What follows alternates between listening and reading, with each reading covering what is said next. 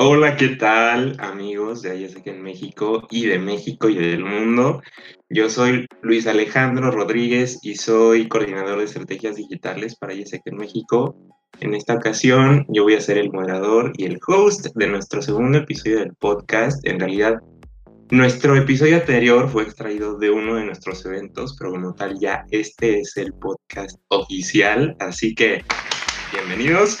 Vamos a arrancar porque tenemos una invitada de lujo, una madrina increíble. Ella es Sol. Porque, se me fue su apellido porque está un poquito complicado. Es Sol Aisixon. ¿Lo dije bien? Sí. Ella es miembro de nuestra organización. Actualmente es directora local de voluntariados salientes en el comité de ISEC en Sinaloa y también Sol ha tomado una experiencia y voluntariado con nosotros en Brasil. Sol, bienvenida. Muchas gracias, estoy muy emocionada porque me hayan invitado y pues estoy muy agradecida por estar aquí. Nos da gusto, madrina de lujo, te digo. Platíganos un poquito de ti, Sol. ¿Qué edad tienes? Eh, pues yo tengo 20 años recién cumplidos. Ok, recién cumplidos de hace cuánto? Hace dos meses. ok. No, te iba a cantar las mañanitas, pero ya, creo que ya pasó un poquito.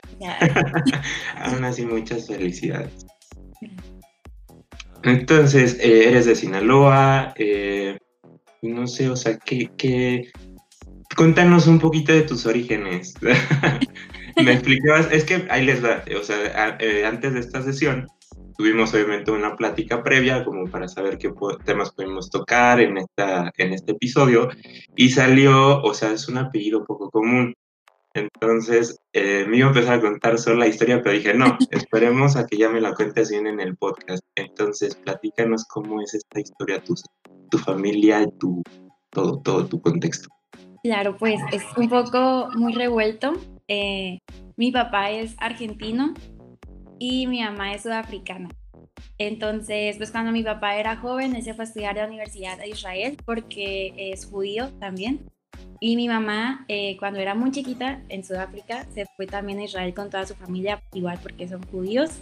Entonces allá se conocieron, allá nacieron mis dos hermanos mayores y después por trabajo mi papá lo mandaron a Sinaloa. Lo habían mandado solamente por dos años, pero en eso pues mi mamá se embarazó de mí y fue como que no, pues hay que irnos quedando un poquito, poquito más, hasta que ya llevo 20 años viviendo en Sinaloa y ya nunca nos regresamos a Israel. Entonces, es un poquito de mi historia revuelta, todos mis orígenes revueltos que tengo. O sea, era momentáneo. Sí, te ibas a regresar. Dos años, sí. Wow. ¿Y qué fue lo que les hizo quedarse? ¿La cultura? Pues es que es muy diferente. Entonces, también mis dos hermanos eh, entraron a la escuela ahí en, en Sinaloa y les empezó a gustar mucho cómo era la gente, cómo eran los otros niños, cómo era ese ambiente y pues así poquito a poquito nos fuimos quedando hasta que en un abrir y cerrar de ojos pasaron 20 años de los dos que se supone que iban a pasar nomás. Wow. Desde ahí empezó tu historia multicultural. Sí. Yo creo que eso sí fue como lo que me dio pie a que siempre me gustaba mucho que las otras culturas, el viajar, el conocer. Ok, ok, ok. A ver, entonces, o sea, tienes 20 años viviendo acá, eh, ¿qué estudias o qué estudiaste y dónde estudias? Eh, yo estoy estudiando estudios internacionales en la Universidad Autónoma de Sinaloa, actualmente sí. Todavía, ¿cuánto te falta? Ay, todavía me faltan dos años para graduarme. Oh, ok, vas a la mitad. sí, justo a la mitad. Ok. Entonces, tenemos a Sol viviendo en Sinaloa, llega el momento profesional de tomar decisiones, como sea, de empezar a, pues no a independizarse, pero sí como que ya son decisiones un poco más de, supongo que estás estudiando lo que te gusta, ¿O fue el típico como de, ah, es que porque mi papá, mi mamá? No, sí me gusta mucho, porque como te digo, me gusta mucho el saber de lo que está pasando en el mundo, entonces es una carrera muy alineada a eso. Ok. Y entonces, ¿en qué momento entra esto de me quiero ir del país a tener una experiencia y cómo llegas a ese, cómo hay ese llega a tu vida? Pues eh, en Sinaloa, en donde, pues de donde yo estoy, en la universidad donde yo estudio fue donde surgió eh, IESEC. Entonces en mi facultad IESEC siempre ha tenido mucho nombre, muchos miembros de IESEC son parte de mi universidad. Y una vez estaban saloneando porque iba a haber un reclutamiento y la verdad, yo, yo me acuerdo que yo no había puesto atención al saloneo, yo me puse en el celular y en eso una de, las, de mis compañeras de salón me dice, hay que meternos, hay que meternos. Y yo como, ay, no sé, acabamos de entrar a la carrera, no sé si todavía quiero como formar parte de algo más y me dice, no, vamos, hay que hacer el intento, vamos al reclutamiento y si no te gusta, pues te sales. Y le dije, bueno, pues está bien, te voy a acompañar. Pero yo la acompañaba a ella como para que ella tuviera un soporte y me, me terminó encantando, me terminé quedando. Entonces entro a IESEC y entré en el área de voluntariados entrantes. Entonces entré en el área de contactar a las demás personas para que vengan a Sinaloa y hablen como sobre lo hermoso que era Sinaloa, que pues que entraran, que vinieran, perdón. Y en eso... ¿Esto hace cuánto fue? Fue en febrero del año pasado ok. Sí, yo entré a IESEC en febrero del 2019. Ok, ok, ok. Entonces en eso, eh, la misma amiga que me había hecho meterme me dice, oye, pues fíjate que también nos podemos ir de voluntariado y vete conmigo, anda, no sé qué. Entonces también yo estaba como que, pues sí quiero, pues ya me está gustando, me está gustando como conocer otras personas de otros lugares, pero estaba como, pero ¿a dónde? No sé, sí traía como esa inquietud de, ese miedito de a dónde me voy a ir. Entonces, al final no me fui con ella y me terminé yendo a Brasil porque una amiga también de la escuela me dijo, oye, pues yo me voy de voluntariado con ISEC a Brasil, vente conmigo. Y la verdad, ni siquiera me puse a buscar otros lugares, fue como, ok, Brasil. Porque mi amiga lo escogió, ya, vámonos a Brasil. Y la verdad que sí, siempre me ha llamado mucho la atención de que Brasil, la cultura, el carnaval, pero conocía muy poco de Brasil, entonces también era como esa curiosidad de conocer un poquito más. Cuando dices, obviamente conocía la parte del carnaval y todo esto, eh, era en un tema de turista, ¿no? O sea, obviamente decías como, en algún momento iré, lo conoceré porque iré al carnaval específicamente, por ejemplo, pero obviamente nunca te pasó por la mente vivir que seis semanas, siete semanas. Sí, Sí, o sea, no, nunca pensé que si fuera a Brasil iba a ir a estar un mes y medio allá o que iba a ir a hacer un impacto o algo. Yo pensaba, o sea, toda mi vida yo pensé que si iba a Brasil en algún momento era, no sé, una semana, el carnaval y ya, de regreso. Te regresas a la casa y con los souvenirs y listo. Ajá. ok, entonces, ¿y la amiga fue la misma que eligió el proyecto al cual se fueron? ¿Fueron el mismo, eh, diferentes? como tú? De hecho, nos terminamos yendo a proyectos distintos porque ya cuando decidí irme a Brasil, pues ya me empezaron a contar sobre los proyectos y a ella le llamó mucho la atención un proyecto sobre reducción de desigualdades, pero era un proyecto que no trabajaba solamente con niños, sino que también trabajaba con gente adulta o con jóvenes y la verdad es que a mí lo que más me apasiona es trabajar con niños, el impactar la vida de niños, pero eso pues desde siempre. Entonces, pues yo opté por otro proyecto que se llama Giramundo, que está enfocado y principalmente en brindar educación a los niños. Ok, ¿y tu amiga?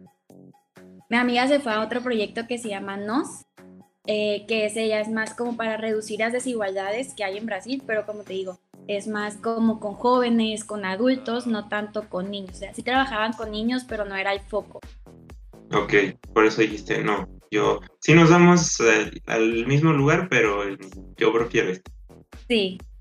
Ok, buenísimo, se vale. Pero sí fueron las dos en Brasilia, me decías. Sí. Y hasta terminamos jalando a más compañeras del salón, de AIS, y terminamos yendo como unas cuatro amigas juntas.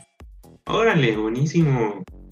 A ver, y entonces, regresándonos tantito, te enteras de ISEC, te unes, ¿Y qué le dices a tu familia o qué? Eh, ¿Cómo, ellos se enteraron de, nosotros? Eh, pues yo me acuerdo que cuando me metí a IESEC, eh, le dije a mi mamá, porque yo vivo con mi mamá, y le dije como, pues mamá, me metí a esta organización, pues es para fomentar el liderazgo en los jóvenes y la paz, pues ya sabes, todo lo hermoso que es. Y a mí, mi mamá siempre me ha apoyado mucho en eso, en desarrollarme, en crecer, fuera de lo que es únicamente lo escolar, la escuela. Y de hecho, desde la preparatoria yo siempre estuve en grupos estudiantiles, campamentos, entonces cualquier forma en la que yo podía apoyar, eh, siempre buscaba cómo hacerlo. Y cuando me metí a la universidad, sí siempre sentía que me hacía falta esa parte como extra de la escuela, el sentir que puedo crecer de alguna manera aparte de la escuela o hacer un impacto también. Entonces cuando encontré a ISEC, la verdad sí fue como, creo que esto es para mí, así. Y pues mis papás, como te digo, siempre me han apoyado muchísimo en esto y sobre todo como es algo que involucra el entendimiento entre culturas, nosotros pues por nuestra historia, por nuestros ancestros, siempre creemos que es algo muy importante. O sea, pues ISEC se fundó después de la Segunda Guerra Mundial justo por eso y nosotros como familia judía sentimos como una gran conexión con esa parte de ISEC, entonces es algo que también nos gustó mucho. Ok. Y al momento en que dijiste, familia, me les voy, pues ahí sí fue un poquito más complicado. Mi mamá, ella siempre estuvo muy de que sí, vete tú, haz lo que quieras, desarrollate, crece, impacta. Mi papá sí era como que traía un poquito más como la mentalidad de papá de es que vas a ser inseguro, es que cómo te vas a ir sola, esas mentalidades que traen los papás, ¿verdad? Claro, no, y además es que Brasil también tiene, llega a tener fama como la seguridad, ¿no? Justo, justo. Entonces, pues mi papá me decía, pues si ya te vas a ir a otro país, vente a Argentina, que de ahí es él. Y yo, no, pero es que yo ya conozco Argentina, yo quiero ir a un lugar diferente, quiero ir sola, así.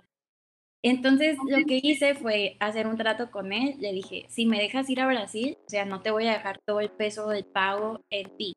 O sea, yo me voy a poner a trabajar, me voy a poner a vender postres, así. Y de esa forma es como lo convencí de que él me dejara ir. Y al final, pues eh, yo siempre desde, desde que empecé a hacer el proceso, le mandaba fotos a mi papá, le mandaba todos los videos que me mandaban a mí, se los mandaba a mi papá de que, mira, esto voy a estar haciendo.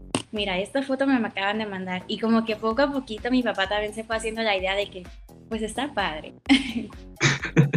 Adelante. Tienes el permiso. Sí. Buenísimo. Me gusta, me gusta. Y él, ok, entonces ya te vas, preparas todo, que obviamente es un super journey. ¿Cómo fue esta parte de, o sea, ¿te cayó el 20 desde que dijiste sí me voy o hasta que estuviste allá? Yo creo que me cayó el 20 cuando estaba en el vuelo de Ciudad de México a Brasil.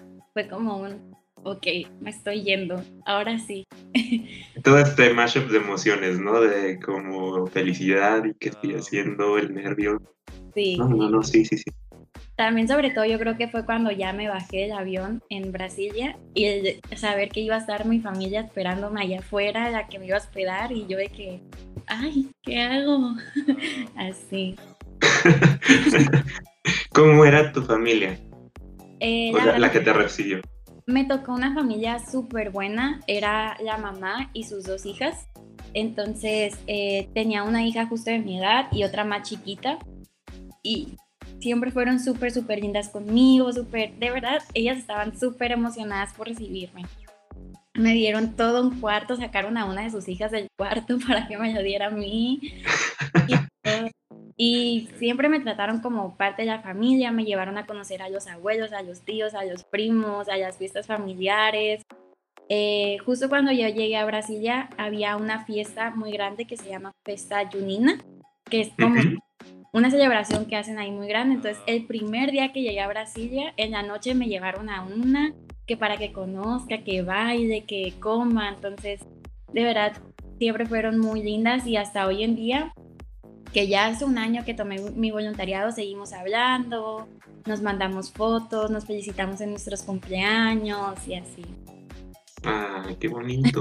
Real, es que eso, eh, mire, para todos los que nos están escuchando, una de las eh, beneficios que damos en la organización en todos nuestros programas es que también eh, hay muchas formas de participar y al promover esta multiculturalidad, nosotros buscamos familias para recibir a todos los que se toman una práctica con nosotros para que los reciban. O sea, el país que ustedes decidan irse, va a haber una familia que los va a recibir.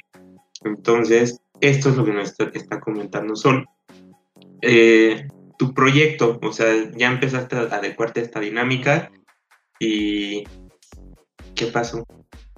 Ok, pues eh, me acuerdo mucho de mi primer día del proyecto, pues nos acompañó una persona de IESEC hasta la organización donde estábamos trabajando.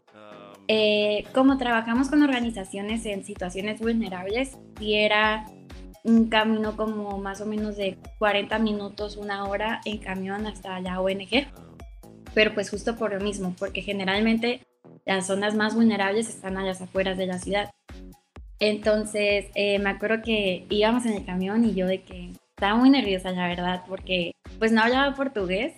Eh, entonces no sabía cómo me iba a comunicar con los niños, cómo nos iban a recibir. Eh, pues sí, era como una mezcla de emociones, pero también muy padre, como la sensación de que ya voy a empezar, voy a conocer gente nueva. Pues llegamos al proyecto y justo, o sea, entras tú a la ONG, los niños ni siquiera te conocen y corren a abrazarte porque ya saben que vienes a ayudarlos, que vienes a hacer algo por ellos, a conocerlos. Entonces, de verdad ellos estaban súper contentos de tenernos ahí, o sea, ni les entendíamos nada porque pues hablaban en portugués y nosotros todavía no aprendíamos mucho y ellos hablan y hablan queriendo jugar con nosotros. Y también las personas que trabajaban ahí en la ONG los maestros también estaban muy agradecidos con nosotros porque estuviéramos ahí, nos dejaban entrar a todas sus clases. Si nosotros estábamos de que desarrollando una actividad, los maestros siempre estaban ahí apoyándonos o jugando también con nosotros. Entonces sí fue algo muy, muy padre. ¿Qué consideras que fue como tu legado en ese proyecto? Pues creo que muchos de estos niños no conocían mucho afuera de lo que es Brasilia. Porque me mucho que me preguntaban de qué tía, porque te dicen tía. Eh, tía, tía, eh, para llegar de México aquí a Brasil tuviste que cruzar todo el océano. Y yo, no, pues México está arriba de Brasil y ellos no sabían. Les trajimos un globo terráqueo que tienen así en las escuelas y ya les empezamos a mostrar de que mira, esto es México, esto es Brasil. Estaban impresionados, nunca más se les había enseñado eso. Y creo que una de las partes como que me dejó más como, wow, hizo un impacto, fue cuando el último día que nos estábamos despidiendo, uno de los niños me dice, tía, yo ya sé qué quiero hacer en el futuro. Yo, ¿qué, qué quieres hacer? Me dice, yo quiero ir a México, te quiero ir a visitar y quiero que me presentes a tu familia, quiero conocer cómo es allá. no es cierto. sí. Y ese niño, niño estudió que generalmente no les dábamos, pero sentía la necesidad de que tenía que estar en contacto con él. Y empezamos a veces a hablar por WhatsApp o veía los estados que subía y me decía, wow, tía, eso es México, wow, así como de verdad súper emocionado. Y creo que eso fue lo más, lo que más me impactó de mi trabajo.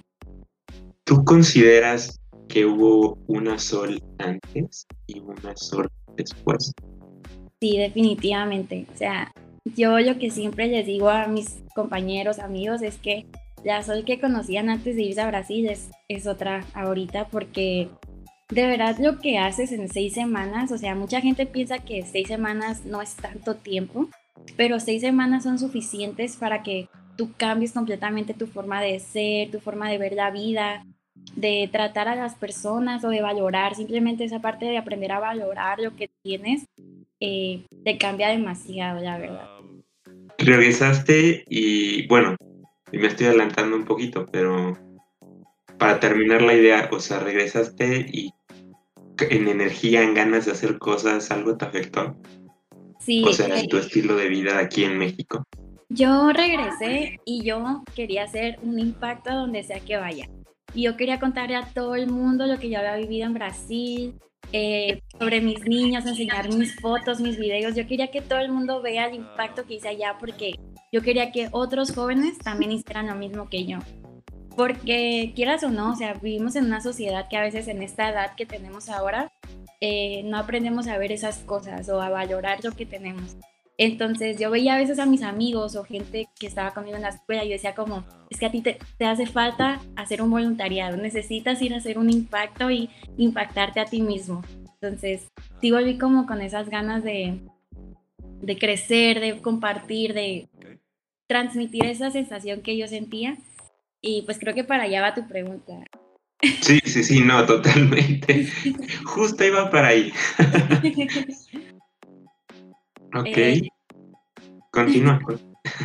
bueno, pues, eh, pues continuando con mi carrera pues en IESEC, entonces yo regresé y fue cuando decidí formar parte del equipo de voluntariados salientes porque quería que más jóvenes tuvieran la oportunidad como yo de, de irse de voluntariado y no solamente impactar vidas de los demás, pero impactarse a ellos mismos. Entonces fue cuando entré al área de voluntariados salientes hasta que pues este año pues ya me volví directora al área de voluntariados salientes de Sinaloa. De lo mucho que siento eh, pues el impacto que estamos haciendo y de lo mucho que de verdad me apasiona lo que estamos haciendo aquí. Vamos a hacer una dinámica eh, respecto a lo que viviste allá. ¿Va? Preguntas rápidas. Ok. ¿Qué fue lo que más te impresionó de Brasil? Ay, es que son muchas cosas. Eh, yo creo que su gente, de verdad no, no me imaginaba que la gente de Brasil fuera tan amable, tan cálida, también tan fiestera, tan como muy, se parece a muchos mexicanos, la verdad. sí. Ok. Siguiente pregunta. Eh, ¿Te costó el trabajo el portugués? Eh, ¿Cómo? No te escuché. ¿El portugués te costó trabajo? La verdad, un poco, al principio. Al principio la gente hablaba en portugués y yo pensaba que me estaban hablando en chino, yo no entendía qué estaban diciendo, pero ya conforme fueron pasando las semanas, eh, ya como que tu oído se va acostumbrando y sobre todo los niños en la ONG me enseñaron muchísimo portugués porque nosotros empezamos a enseñarles español, entonces ellos nos enseñaban portugués y aprendí muchísimo portugués gracias a ellos. Y aparte me tenían una paciencia increíble porque me decían las cosas como 10 veces hasta que yo entendiera qué era lo que me estaban diciendo. ¿Comida favorita? El azaí. ¿El azaí? Sí, me encanta. Yo me comía un azaí siempre antes de irme al proyecto todos los días. A ver, explícanos qué es un azaí. Yo sé qué es, pero para quienes no conocen. El azaí es como si fuera tipo una nieve o algo así como un yogurt o nieve, eh, pero el azaí es como una semilla lila. La verdad no sé muy bien. Que es del Amazonas. Sí, es del Amazonas, justo. La verdad no sé muy bien cómo se hace, pero se, se crea como una nieve de azaí y le puedes poner muchas cositas encima, de que no es o chocolate, dulce de leche o crema condensada, entonces está muy rico. Yo, yo, me enamoré de las ahí completamente. Ay, sí, yo también, lo extraño mucho. es de esas cosas que así dices, ah, México, necesitas esto. Eres perfecto México, pero necesitas esto. Pero te falta un azaí. sí. ¿Qué lugar te impresionó más? O sea, porque obviamente tienes oportunidad de turistear, entonces, ¿qué lugar te gustó? Mm, fuimos a muchos lugares dentro de Brasilia. Eh, uno de los lugares que eran mis favoritos es, no me acuerdo perfectamente cómo se llama, así, ah, es donde está el puente, se llama, se llama Puente JK que es el puente de la persona que creó Brasilia, porque pues para los que no sepan, Brasilia es una, una ciudad que fue planificada y se creó hace apenas creo que 50, 60 años, entonces es relativamente muy nueva. Entonces crearon un puente en honor a este señor que creó el Brasilia. Y de verdad los atardeceres ahí eran hermosos, hermosos, hermosos. Y la gente también va y hace como paddle surfing, creo que se llama. Ajá, sí, sí, sí, en la tabla. Sí, ajá, entonces está súper padre y hay como una vibra muy bonita, como te transmite muchísima paz estar ahí. Entonces definitivamente era de mis lugares favoritos. Ir, por ejemplo, después de, estar en la ONG, juntarme con mis demás amigos de otros proyectos, eh, comer algo y ya para el anochecer íbamos allá a ver el anochecer, entonces estaba súper, súper padre. Y también uno de los lugares que más me encantó fue cuando tuvimos la oportunidad de viajar a un lugar que se llama Chapada dos Veadeiros, que son unas cascadas muy cerca de Brasilia. Entonces, de verdad, fue impresionante ver la cantidad de cascadas, lo hermoso que estaba, o sea, vivir esa parte como que la gente conoce de Brasil, Amazonas, selva, así de que ver eso en verdad es mucho más impresionante que verlo en películas o en imágenes, o sea, verlo en persona y es hermoso, de verdad, es muy hermoso. Solamente estuviste en Brasilia, no hubo oportunidad de ir a otros lugares, o sea, otros estados. Yo no tuve la oportunidad porque no me alcancé el tiempo por la escuela, pero pues en otra ocasión sí, me, me aviento a conocer. Así de, me voy otra vez ahora sí, a terminar de conocerlo. No es que además es súper extenso. Sí, es muy grande. Entonces, ir a una sola ciudad, por ejemplo, si quería ir a Río o a Sao Paulo, sí era como todo un recorrido para ir allá. Totalmente. Aquí en México estamos acostumbrados que las distancias son un poco más cortas. Ah, hubo Ok, bueno, la siguiente pregunta, ¿hubo algo con lo que te quedaste ganas de hacer? O sea, pues de viajar. Principalmente. justo pues de viajar, de poder conocer un poquito más, eh, sobre todo también porque eh, a mí me gusta mucho la parte, como te digo, la parte cultural, el conocer mucho como, pues sí, sobre las culturas de las personas. Y como Brasilia es una ciudad que mucha gente de Brasil vino a habitar Brasilia. Entonces su cultura es un poquito de todo. Entonces, mm. si tuve ganas de ir un poquito más a lo más adentro de la cultura y como conocer un poquito ya como desde las raíces. Última pregunta. Eh, eh, eh, ¿cuál? ¿Alguna anécdota de algo que te haya pasado? Pues voy a contar la anécdota de cuando me perdí. Ok, venga.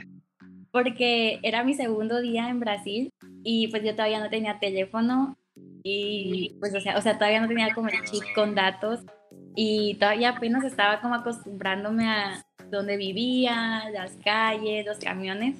Entonces eh, estábamos como en la central de autobuses y una de mis compañeras de, las voluntarias me dijo, ah, mira, para llegar a tu casa te tienes que subir a este camión, pero tiene que ser el punto 3, porque si no te subes el punto 3 te va a llevar a otra ruta. Y pues yo estaba haciendo la fila para el punto 3 y no llegaba y no llegaba y dije, bueno, me voy a subir al punto 2, que ha de ser lo mismo. Y sí, todo iba súper bien, yo iba camino a mi casa cuando de la nada el camión da una vuelta donde yo no sabía qué era y dije, no, aquí yo me bajo porque si no, quién sabe a dónde llegue y sin señal. Entonces me bajé y me di cuenta que estaba todo oscuro, eran como las 10 de la noche, estaba todo oscuro y yo sin teléfono y dije, bueno, pues voy a empezar a caminar, a ver a dónde llego, hasta que ya estaba bien perdida, entonces me acerqué a un café para robar wifi y ya me acerqué al café porque también no tenía dinero todavía entonces, nomás me acerqué como de lejitos para robar el wifi. Sí. Y le hablé a, a mi mamá de Brasil. Dije como, oye, es que estoy muy perdida y no sé dónde, cómo llegar. Y ya me dijo que a ver, quédate ahí, voy por ti. Y me quedé ahí y resulta que estaba como a tres cuadras de mi casa, no más que yo no sabía cómo llegar. estaba a tres cuadras, entonces sí me dio mucha risa, pero pues también como que me demostró como, o sea, a veces la solución puede estar ahí enfrente, no más que te da mucho miedo a veces ir. Claro, no, creo que eso es normal. O sea, ahora sí que seas turista, en el plan que vayas, es una cultura nueva, un lugar nuevo donde pues... Sí. Es, ahora sí que creo que si no te pasa en tu viaje, realmente es raro, ¿no? Necesitas perderte para poder decir, fui de voluntariado. Conocí la ciudad, porque muchas veces, o sea, eso pasa, o sea, te pierdes o, o ya en lo que buscas la manera de reencontrar el camino, terminas conociendo X cosas y así. Sí, es parte de. sí, sí, me dio mucho gusto platicar contigo, Sol. Igualmente, muchas gracias. Gracias a ti por aceptar la invitación, por ser nuestra madrina del primer episodio bien con el formato de podcast. Obviamente iremos mejorando, trataremos de hacer más juegos, de tener invitados buenísimos. O sea, digo, contigo pues ya empezamos bien, pero esperamos que la dinámica, que sean empresarios, líderes de opinión, queremos mucho que sea como esta línea de comunicación. Desearnos suerte. suerte. Gracias, gracias, gracias. Chicos, eh, si ustedes también quieren tener una experiencia así como lo vivió Sol, eh, aquí estamos para servirles. Todos los miembros de AYSEC en México trabajamos por ustedes casi todos los días. Me gustaría decir que solo de lunes a viernes, pero realmente no. Son jornadas incluso que hasta son de fines de semana, en summits virtuales, capacitaciones juntas, todo. ¿Esto hace cuánto fue? Pero lo hacemos porque creemos en esto, en nuestra misión, que es promover la paz, el desarrollo de los jóvenes a través de la multiculturalidad y, pues lo hacemos con muchas ganas. Todos somos voluntarios en esta organización, entonces eh, queremos aportar nuestro granito de arena, así como dijo Sol, creemos mucho en esta causa y que al final esto a la larga nos va a traer un mejor mundo, ¿no? Gracias chicos, eh, si quieren tener la experiencia se pueden eh, registrar, tenemos nuestro sitio web que es isec.org.mx, diagonal voluntariado, Abajo del link, eh, o sea, entran al link, en el website pueden ver toda la información, se registran hasta abajo, pueden checar nuestras oportunidades, ver los requisitos, disponibilidad, todos los proyectos que tenemos en Brasil y en muchos países y territorios más. Y nada, nos estamos viendo en el siguiente episodio. Bye bye.